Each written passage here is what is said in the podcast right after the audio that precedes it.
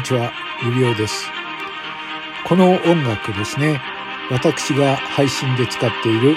傍聴席という裁判傍聴ルポの、え、収録配信の音楽ですあ。ライブ配信ですね。はい。今回なんですけれども、今回の裏トークはちょっと趣向を変えました。というのは、私は7月の、え、14日の日に、え、ある裁判を傍聴してきました。今回はその裁判のルポをしたいと思います。え、実際に行ったのは埼玉地方裁判所。ここで行われた10時20分からの201号法廷の裁判の審理です。で、私はこの裁判にですね、どんな裁判なのか全く前情報もなく行ったんですが、今回はこれをレポートしたいと思います。で、皆様も同じ、私と同じ条件で裁判を体験してもらいたいと思いますので、私がその時に見聞きった知った情報を皆様にお伝えしていこうと思います。今回は、えー、何回かにわたってその裁判をレポートしながら、あなたはこの裁判、どういうふうに感じるかを、えー、聞いていただければなと思います。はい。では今回はリアル体験版えー、裁判傍聴ルポ、傍聴席となります。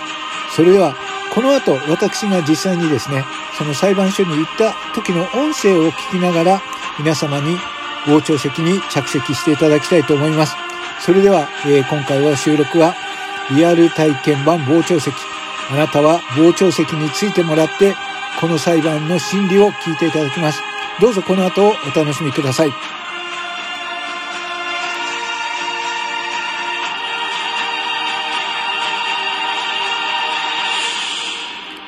傍聴席へようこそ。では、ここからは、えー、その時撮った音声をちょっとお聞きください。おはようございます。えー、本日は、えー、7月の14日。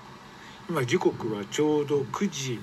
9時28分になろうとしております。おはようございます。えー、今私はですねちょっと外に出てきまして、えー、どこにいるかというとこちらでございます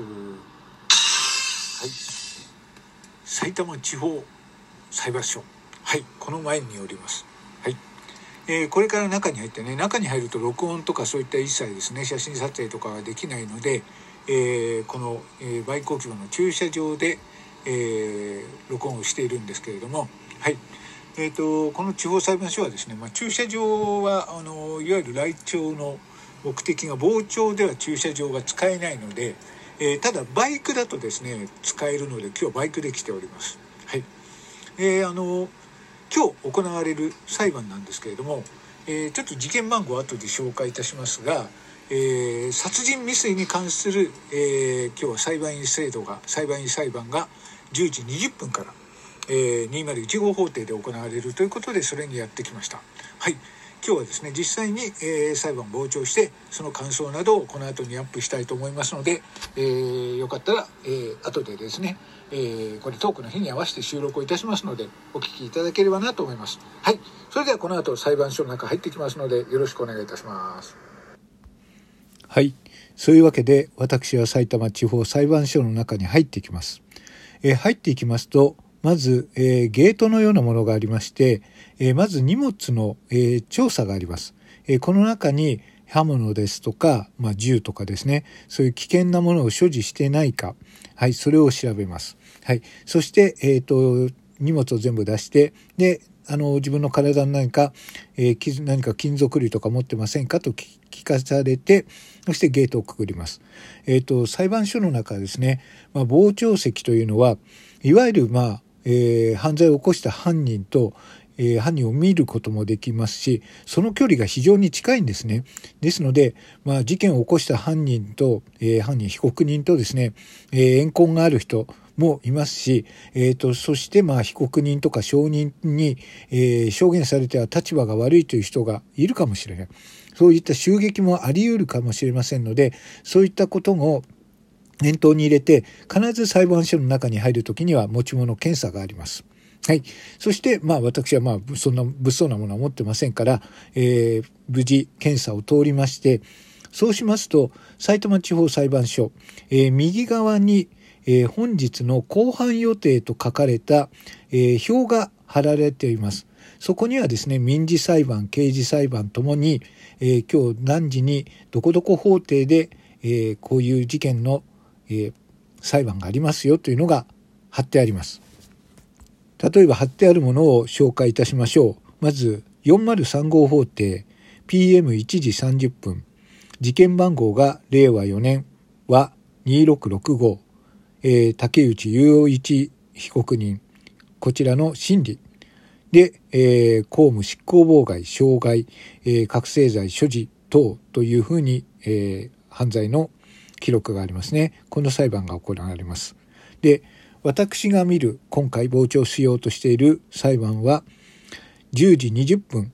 予定の201号法廷事件番号が令和3年は265、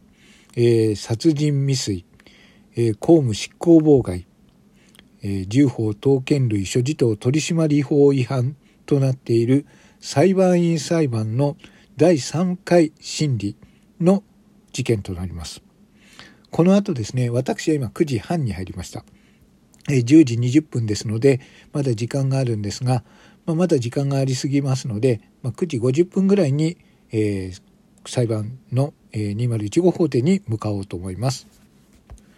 さて、埼玉地方裁判所、えー、A 棟から、えー、建物が4つに分かれておりまして、A 棟から D 棟、はい、4つの建物に分かれているんですね。その、えー、201号法廷は A 棟と言いまして、えー、入りまして左側の渡り廊下を通って A 棟に移動します。そこの2階の201号法廷に向かいました。そうしますと、えー、もうこのとこ、この時点で、9時50分の時点で、この時はですね、司法学生のグループみたいなのが、グループみたいな方がいまして、え、7人ぐらいいました。えその他に傍聴人が、え、他に7人いましたので、私は15番目という形で、え、9時50分の時点で、え、15番目でした。はい。まあ、あの、傍聴席はですね、50席以上ありますので、まあ、見れないということはないと思います。さあ、えー、これで待つこと、あと、7 10時20分まで待つことになります。さあ、あの、近くになってきましたら、裁判所の方が来まして、えー、少し人数が溜まっているということで、係員の方がですね、ちょっと列を作らせてくださいということで、えー、密にならないように少し間を空けるようにということで、え、ポールを立てて、え、列を、え並ばせるように、えーと、作りました。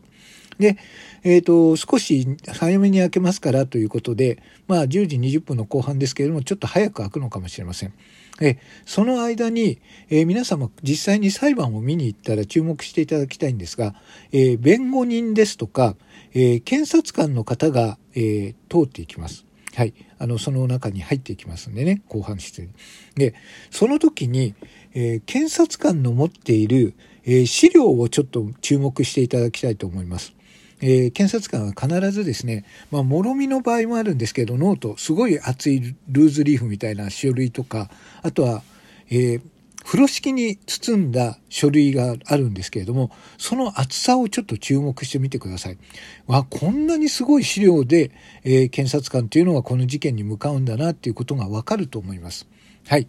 えー、そんなかんだで、えー、その時もですね、えー、スーツを着た、え検察官が2人、えー、分厚い資料を持って入っていきました。さあ、いよいよ、えー、裁判が始まります。さあ、傍聴席が開きました。それではこの後、傍聴席に皆様をご案内しようと思います。